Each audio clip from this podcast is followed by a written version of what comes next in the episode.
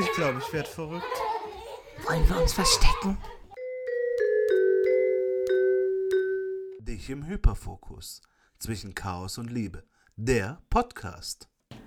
Willkommen zu einer neuen Folge. Heute soll der Titel sein, wenn die Maske fällt.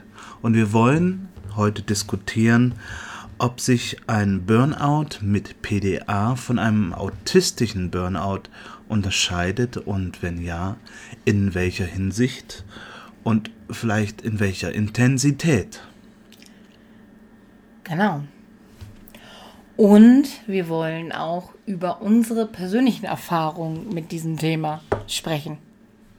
Was ihr übrigens nicht wisst, ist, dass Christian so die meisten schlechten Witze schon, im, schon vorher gerissen hat. Und ich mir nicht sicher bin, ob er noch genug übrig hat für diese Folge. Das wird sich zeigen, aber ich habe einen sehr großen Vorrat. Ja, nein, aus äh, persönlicher Erfahrung. Also wir machen heute komplett ohne äh, Notizen sogar, also Freischnauze. Von daher verzeiht uns, wenn wir hier vielleicht uns auch mal im Kreis drehen. Das machen wir ja gerne. Und ein paar mehr Ms und As einbauen. Das versuche ich doch zu vermeiden. Das kannst du aber gerne machen, wie du möchtest. Unsere persönlichen Erfahrungen mit äh, Burnout, da bei mir die Vermutung nahe liegt, dass ich definitiv im PDA-Bereich liege, kann ich dahingehend sagen, dass es für mich schwierig ist. Also nachdem es schon in der vorhergehenden Arbeitsstelle immer schwieriger geworden ist und der Wechsel dann leider nicht die erzielte Wirkung gebracht hat, sondern eher immer noch weiter in die Abwärtsspirale ging, merke ich halt, nachdem das auch nicht funktioniert hat, vielleicht da auch zwischenmenschlich, der Teamleiter mich nicht gemocht hat, was auch immer, was genau das war, ähm, bin ich halt ziemlich abgerutscht und äh, das hängt mir immer noch nach, selbst nach zwei Monaten. Ähm, da war ein M, scheiße. Okay. es hängt mir halt immer noch nach. Das ganze Thema ist insofern schwierig, dass ich halt an dem Tag halt auch da selbst massivst emotionale Probleme hatte, die ich sonst ja eher hinter meiner Maske verstecke und äh, ich konnte sie definitiv nicht mehr zurückhalten, dass die, ähm, also die Maske ist da direkt auch schon am Arbeitsplatz gefallen.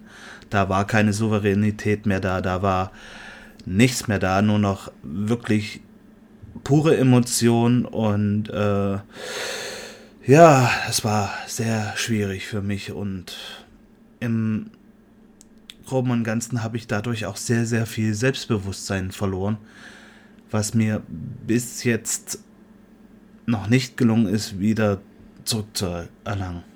Man darf ja auch nicht ver, äh, vergessen, dass es ein, ähm, dass diese Situation auch ein massiver Kontroll Verlust oder auch ein Autonomieverlust war, weil dir ja deine, deine Maske wichtig ist und du dich dort nicht mehr kontrollieren konntest.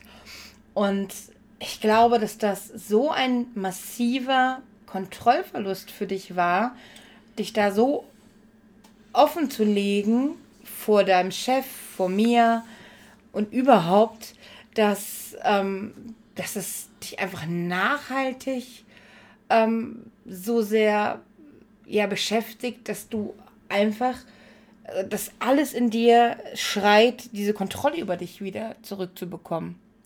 Ja, Kontrollverlust denke ich auch, aber was halt vor allem war, das Gefühl, in die Ecke getrieben zu sein.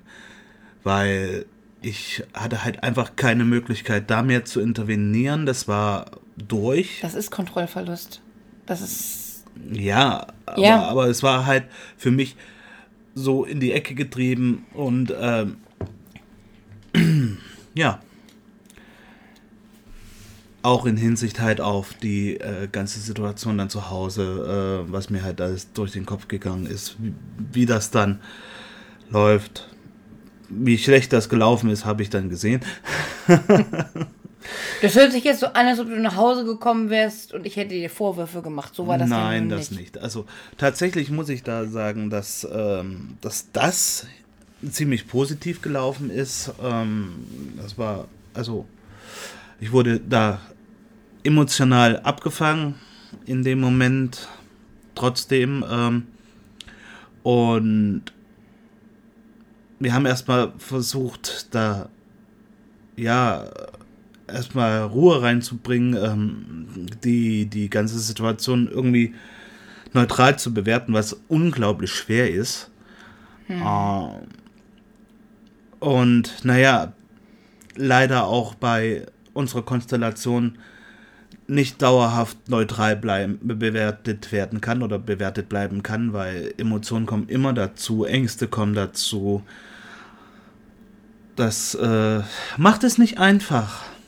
Naja, man, man darf ja auch nicht vergessen, wenn, ähm, wenn zwei Menschen, ähm, die, ähm, die autistisch sind, aufeinandertreffen, dann und einer vor allen Dingen seine, die Kontrolle über sich selber ähm, haben muss und der andere aber Angst vor Unvorhersehbarkeiten hat, dann ist das eine sehr, sehr schwierige Mischung, wo, wo Angst halt auch aufeinander, weil das, was du hast, ist ja auch Angst. Die äußert sich nur anders als bei mir. Ne? Ja, es ist Angst wieder äh, zu versagen. Es ist äh, Angst, doch der Imposter zu sein also nur hochzustapeln, dass man quasi alles, was man erreicht hat, durch Hochstapelei erreicht hat. Mhm, das kann ich, das kann ich total nachvollziehen. Na, also das, das ist das, was dann dahinter steht. Und äh, ich habe jetzt in den letzten Wochen versucht, irgendwie durch verschiedene Sachen mein äh, Selbstwertgefühl wieder aufzubauen. Was mir sehr geholfen hat, ist unser kleines Projekt, was wir nebenbei betreiben, wo ich für autistische Kinder einen Minecraft-Server betreibe und ich merke halt auch da durch die Rückmeldungen, dass, dass ich doch irgendwo doch was kann, mhm. was ähm, es gibt halt durchweg positive Rückmeldungen bisher, auch von den Eltern. Das hilft mir ungemein, da wieder Vertrauen aufzubauen in mich selber. Was allerdings halt nach wie vor extrem schwer für mich ist, ist soziale Interaktion, gerade mit, ähm, mit Menschen außerhalb, egal ob das jetzt irgendwo ein Fest ist, wo man hingeht, äh, also so, so ein ja, so eine Veranstaltung oder Termine irgendwo. Es ist und bleibt anstrengend. Schwieriger, und schwieriger als ist, früher, auf jeden also Fall. Ja. Ich merke, dass mich das nachhaltig tatsächlich da beeinflusst hat. Hm. Ja, das, dass ich, merkt man auch. Dass hm. ich, dass ich wirklich, wirklich Probleme danach habe. Nicht nur so, oh, das war jetzt anstrengend, jetzt brauche ich mal Ruhe. Nein, das ist richtig, richtig kräftezerrend geworden für mich, wo ich danach auch wirklich Ruhe suchen muss, Ruhe brauche, die es natürlich im Umfeld mit Kindern äh, schwierig gibt. Wir sollten aber vielleicht jetzt mal wirklich die Brücke zu dem, zu dem, was du als Thema gesagt hast, auch nochmal ziehen. Da hast du jetzt ja auf jeden Fall von der Maske gesprochen, aber ähm, ähm, die Brücke zum, zum ähm, PDA-Burnout und ähm, was sich eben unterscheidet.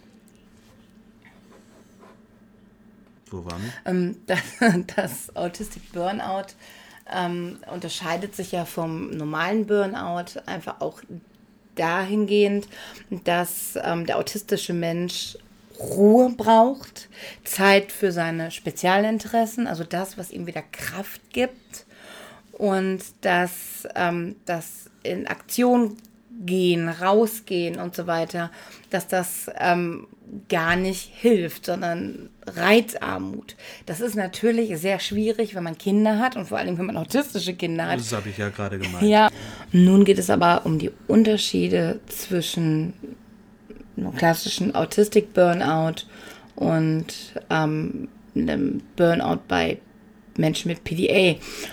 Und ich glaube, dass das vor allem auch in der Wirkung nach außen der Unterschied ist, weil ja, auch bei autistischen Menschen ähm, dreht es sich um, also geht, geht es um Kontrolle über sich selber, aber nicht in dieser Dimension, ähm, wie das bei Menschen mit PDA ist, weil ein Kern der Erholung dreht sich ja darum, Kontrolle und Autonomie über sich selber wieder zu erlangen. Und ähm, ich würde nicht sagen, dass es bei einem Autistic Burnout wirklich ähm, so präsent und wichtig ist, wie das bei einem Menschen mit PDA eben ist.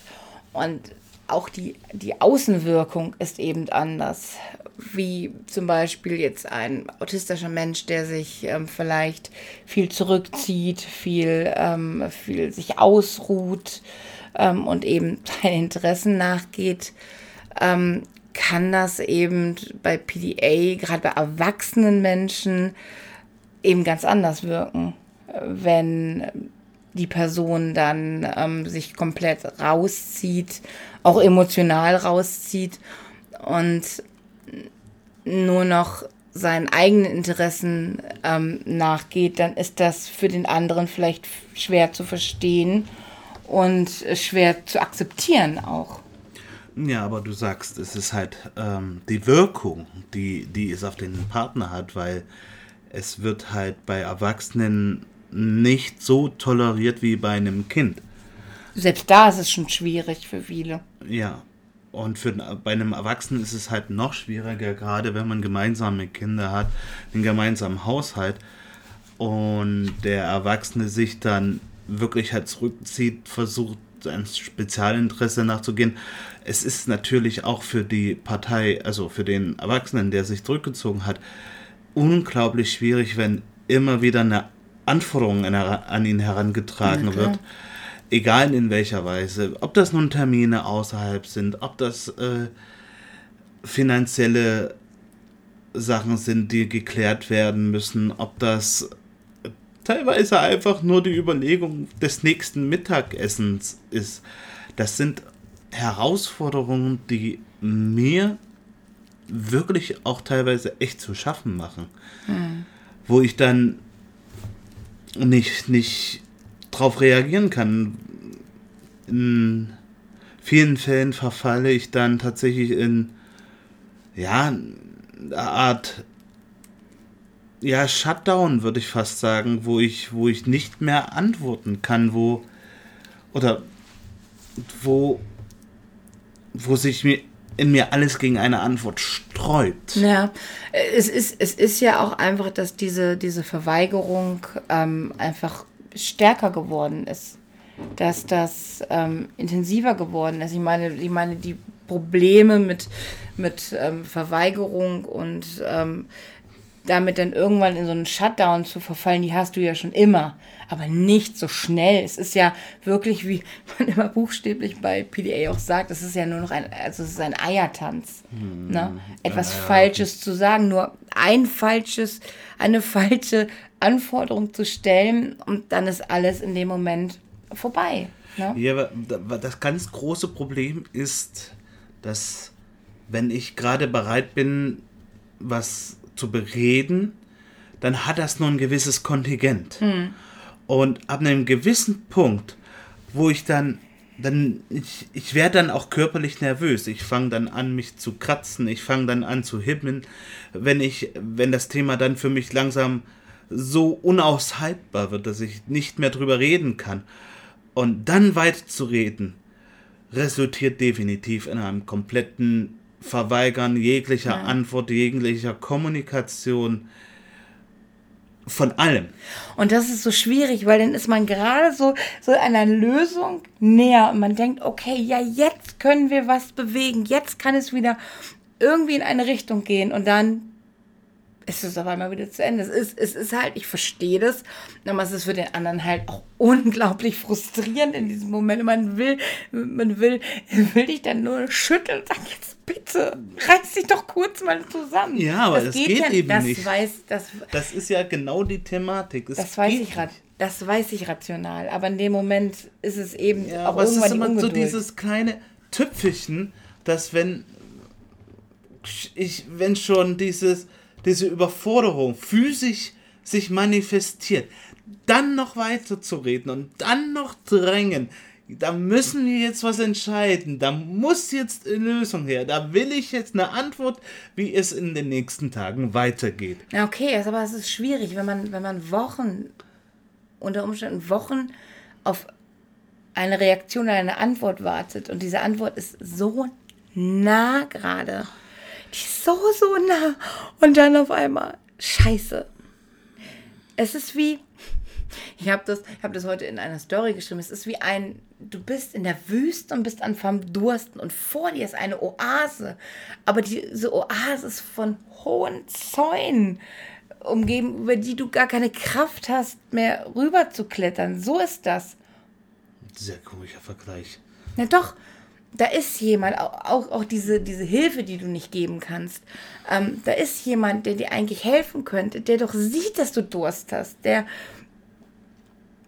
der das verändern könnte, deinen Zustand gerade. Aber der ist unerreichbar. Der ist da, aber der ist auch nicht da. Also ich fände es tatsächlich so von deinem Sinnbild eher sinnvoll, du läufst auf die Oase zu, aber das Tor läuft vor dir weg. Hm, das passt auch. Aber ich, also ich finde meine oder, Schrödingers Oase besser. Schrödingers Oase. Oder, oder der andere, der dir helfen könnte, der das Tod zu dir bringen könnte, der trägt es halt eher weg.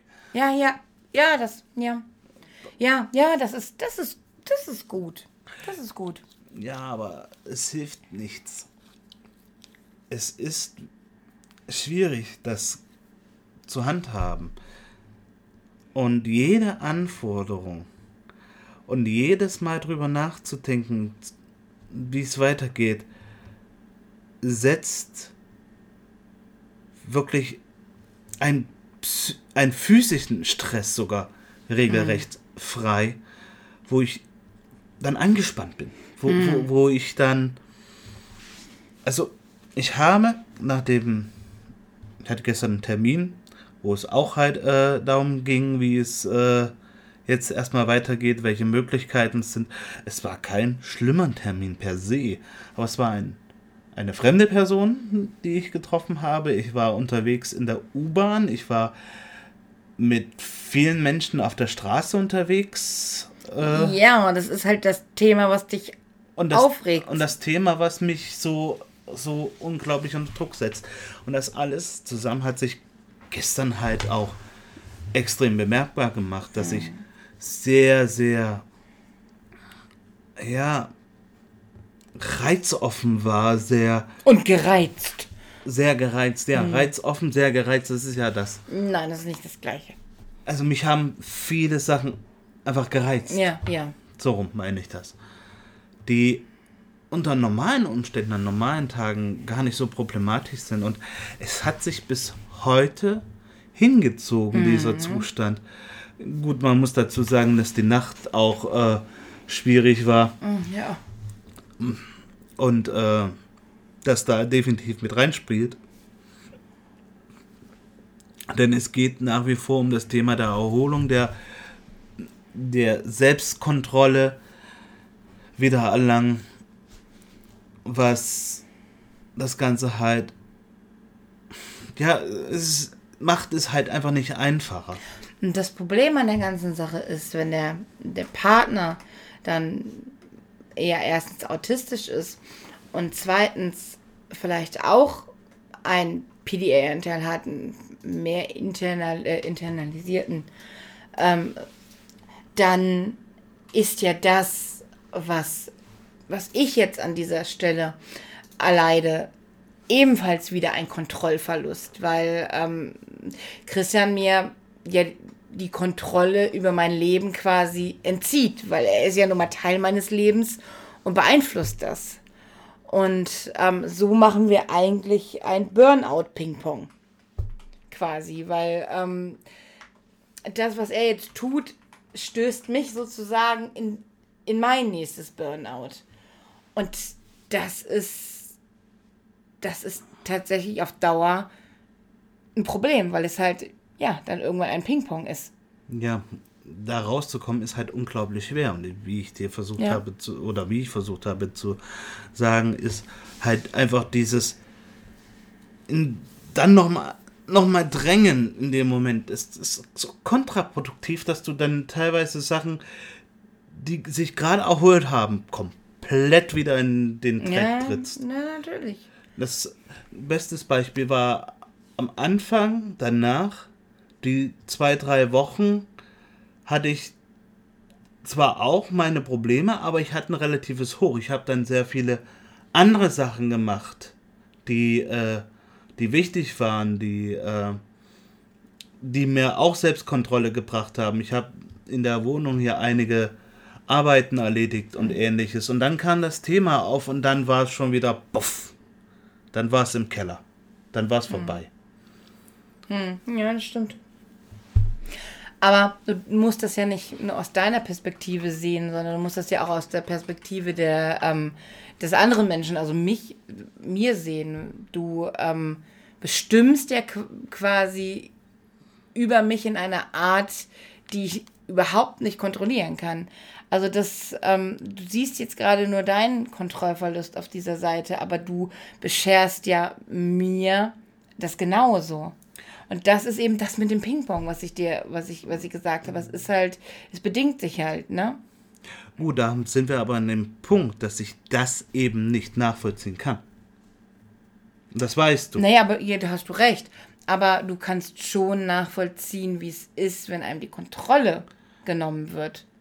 Ja, aber ich kann das halt nicht auf deine Situation projizieren. Ja, nein, das ist. Das, das ist für mich halt das einfach. Das kann ich ja auch nicht. Das kann ich ja bei dir auch nicht. Ja. Das ist, ne? das ist einfach die Problematik daran. Klar, es bedingt sich dann in einem Ping-Pong und ich kann das auch verstehen, aber ich kann es eben nicht auf dieses Gefühl nicht umprojizieren. Genau, das ist, das ist dann nur das, was, was wie, glaube ich, viele neurotypische Menschen Empathie empfinden. Es ist nur diese rationale ähm, Empathie. Ich verstehe, was du meinst. Ich verstehe, was du sagst es ist in meinem Kopf da, aber so äh, funktioniert die Empathie bei uns nicht.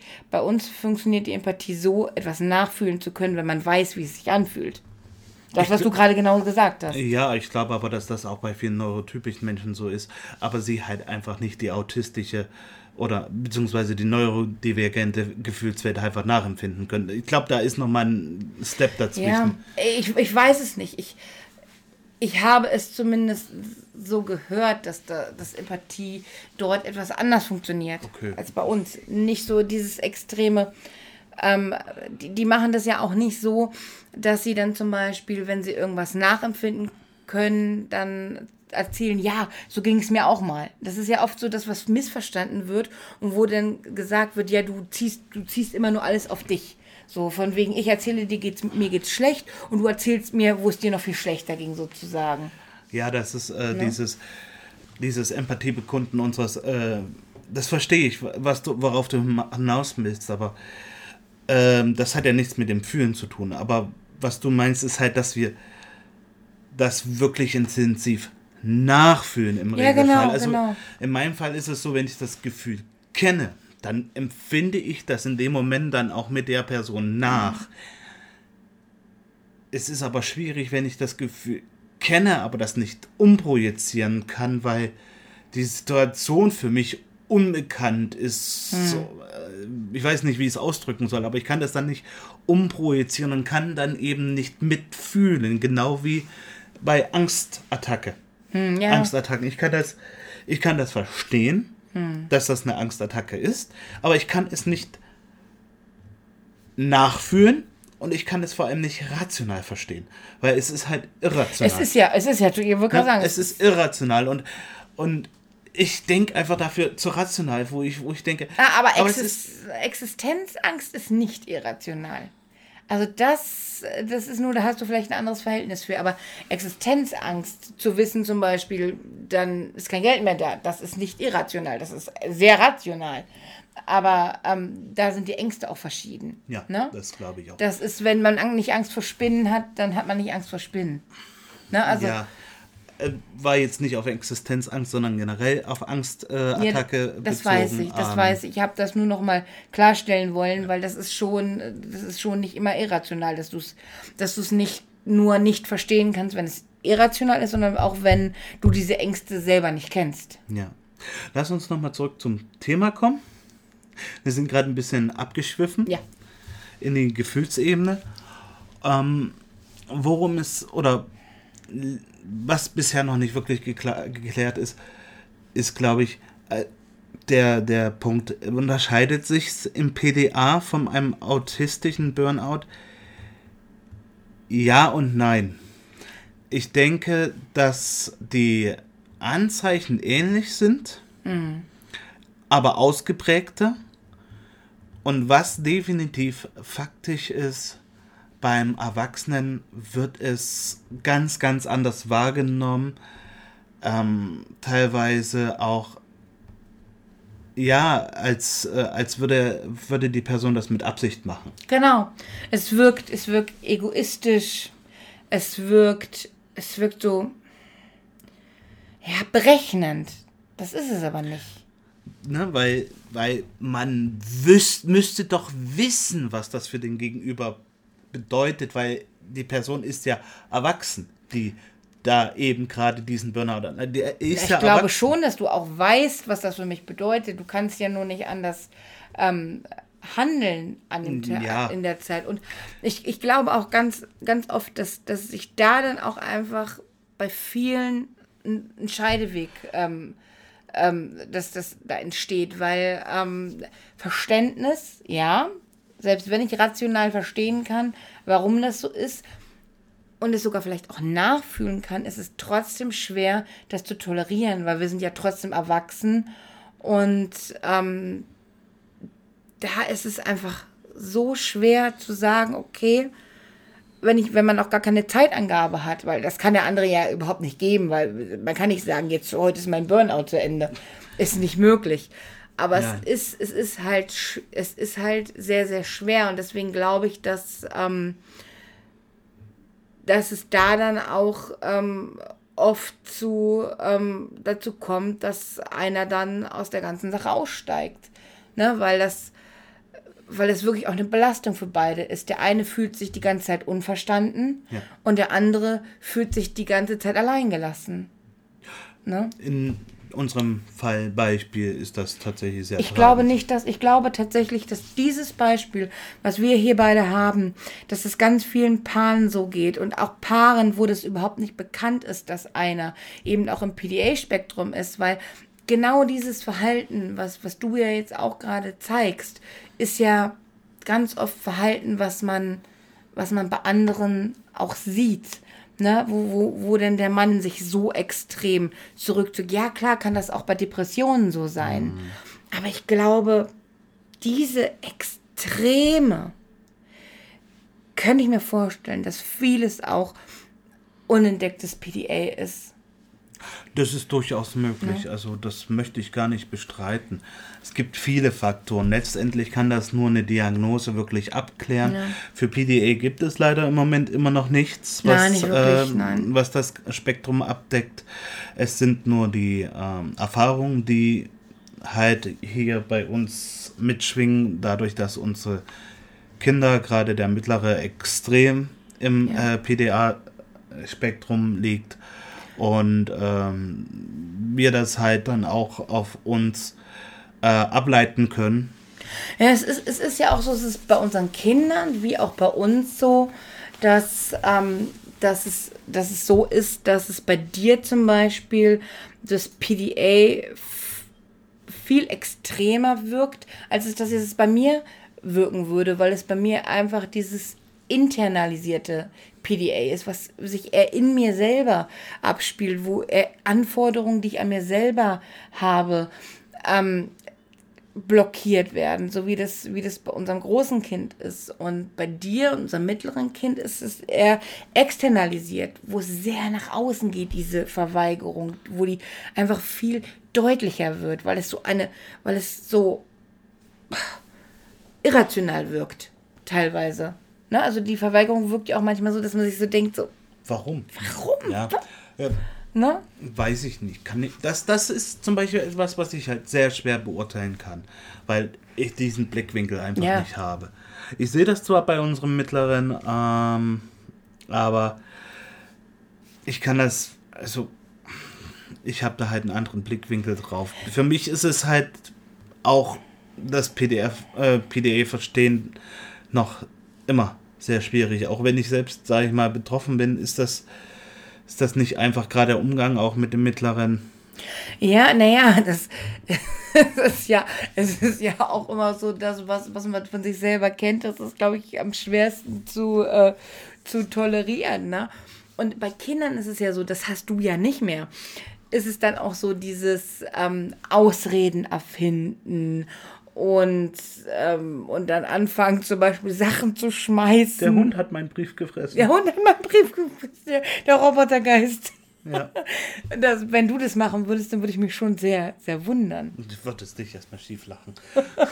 Nein, aber dieses, dieses das, das machst du ja nicht. Du, du machst das dann halt einfach nicht. Ne? Oder du antwortest dann halt einfach nicht. Du, du tust es dann einfach nicht. Oder wirst wütend.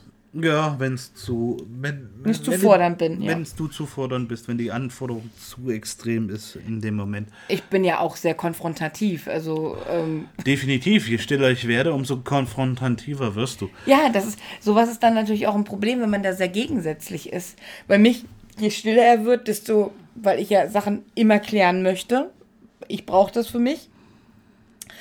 Und je, je mehr ich das brauche, desto weniger kann Christian mir das geben. Das ja. Es ist, es ist schwierig und ähm, es ist für Beziehungen schwierig und trotzdem sage ich einfach, ich verstehe jeden, der sagt, okay, ich kann das aber nicht, ich habe nicht die Kraft dafür. Trotzdem muss man einfach sehen, dass es auch bei Erwachsenen so ist, dass ähm, das Verständnis trotzdem wichtig ist und dass, dass da eigentlich Liebe und Verständnis der Weg sind, der am ersten und am schnellsten zum, ähm, zum Erfolg führen. Nur ist es halt schwierig, weil man ja auch seine eigenen Baustellen hat und seine eigenen Überlastungen vor allen Dingen hat. Aber es ist halt, ist halt, wenn man irgendwie schafft, einen Weg zu finden, damit umzugehen, dann lohnt es sich auf jeden Fall, dem anderen diese Chance zu geben, sich, sich wieder fangen zu können. Auch wenn man, auch wenn wir heute immer noch nicht wissen, wann ähm, es Christian jetzt besser gehen wird. Das ist, das kann man nicht sagen. Ne? Ja, es, ist ein, es ist definitiv auch ein schwieriger Weg, ein steiniger Weg da wieder zurück. Wie gesagt, das, was hilft, sind kleine Erfolge, kleine äh, Rückmeldungen von extern, wie in meinem Fall halt von den Kindern, von den Erwachsenen, äh, wie sehr sie sich freuen, wie toll sie das Projekt finden in dem Fall. Und das, das hilft halt schon so wieder ein Stück weit dieses Vertrau Selbstvertrauen aufzubauen. Auch die Partnerin kann helfen. Allerdings muss man da auch immer aufpassen, wenn es dann wieder so eine Situation kommt, wo dann wieder eine große Anforderung ist, dann es ist schwierig. Es ist immer ein Hin und Her. Es ist. Mhm, auch Lob kann eine Anforderung sein. Ja, es, Balance zu finden ist, ist sehr, sehr schwer und es ist ein steiniger Weg. Und es verlangt beiden Seiten sehr viel ab. Weil auch ich muss trotzdem ich weiß, dass ich, dass ich das nicht leisten kann, muss ich trotzdem ab und zu halt trotzdem den Schritt gehen und und mich dazu zwingen, da irgendwas zu machen, beziehungsweise entgegenzukommen, weil sonst geht es nicht. Auch wenn ich weiß, dass ähm, es durchaus sein kann, dass es wieder zurückwirft. Ja. Ja, ich, ich, ich glaube, es gibt da auch keinen perfekten Weg, weil dafür, dafür ist, ist das Leben einfach zu kompliziert. Das stimmt. Aber das Positive ist, es gibt auch gute Tage, es gibt auch Hochtage, wo man sich mal wieder ein bisschen energetisch fühlt, wo man auch mehr übernehmen kann. Das hilft durchaus. Und du kannst darüber reden. Das ist ja auch ein ganz wichtiger Schritt, den, den, man, den man erwähnen muss. Ne? Ich glaube nicht, dass jeder, ähm, jeder Mensch. Ähm, es fällt so mir auch sehr, sehr, sehr schwer, muss ich dazu sagen. Also das, das ist jetzt nicht einfach. Ich habe zwischendrin öfter das Gefühl gehabt, jetzt die Anspannung zu groß, die Anforderung darüber zu reden zu groß ist. Und ähm, ja, und so nett darüber reden wie hier, äh, so friedlich, das ist, ist halt auch im, also im, im, realen Leben auch nicht unbedingt immer möglich. Nein, im Regelfall kocht es halt auch schnell hoch, weil Gefühle mit reinspielt. Ich bin, jetzt ist die äh, Prämisse gewesen, wir wollen darüber aufklären und daher versuche ich weitestgehend das Thema neutral zu äh, anzuschauen und neutral darüber zu reden, versuche was auch halt schwierig ist, da die Gefühle zu, im, im Zaum zu halten, so dass, dass wir halt konstruktiv darüber sprechen können. Was uns vielleicht auch irgendwo jetzt weitergeholfen hat, das weiß ich noch nicht. Stimmt, ja, das kann gut sein. Denn ähm, viel zu oft rutscht es dann zu sehr in die Emotionsschiene ab und dann hm. wird es laut und. Äh, ja, das, das hätte ihr nicht hören wollen. Oder vielleicht auch doch, man weiß es nicht. Je nachdem, wie voyeuristisch veranlagt ihr seid. Aber das ist vielleicht jetzt irrelevant. Da war er. um, Aber die Witze vorhin waren noch schlechter. Ich weiß gar nicht mehr genau, was no, es war. Das ist auch egal. oh, ich mag doch deine schlechten Witze. Das sagst du jetzt. Vorhin fandest du es nicht gut. Nein, da warst du eher genervt. Ich war aber nur genervt, weil wir anfangen wollten und du, und du das dadurch ein bisschen verzögert hast. Ja. Wir hätten auch das Intro auch singen können. das machen wir das nächste Mal. Oh nein, lass mal. Die armen Leute. Ja, aber ich würde sagen, wir sind am Ende der Folge angekommen. Ja, würde ich auch sagen. Ähm, was das nächste Mal Thema ist, wissen wir wie immer noch nicht. Nee, das wird spontan. Das wird spontan, entweder mit oder ohne ähm, Notizzettel. Heute war es ohne. Es wäre auch irgendwie seltsam gewesen, dabei einen Notizzettel zu haben ja. bei so einem Thema. Ich hoffe, vielleicht hat, das, hat euch das ähm, geholfen, erstens einen Einblick in dieses Thema zu bekommen und zweitens vielleicht, falls euer Partner ähm, gerade diese, oder Partnerin gerade in dieser Situation ist, ähm, vielleicht ähm, denjenigen besser zu verstehen, dadurch, dass, dass Christian auch seine Sicht mal ähm, beschrieben hat. Und weil das hört man ja einfach eher selten, weniger. Eher ja. weniger. Also, wir freuen uns, ähm, dass ihr dabei gewesen seid und wir freuen uns auch auf die nächste, nächste Folge. Folge. Definitiv. Dann tschüss. Tschüss.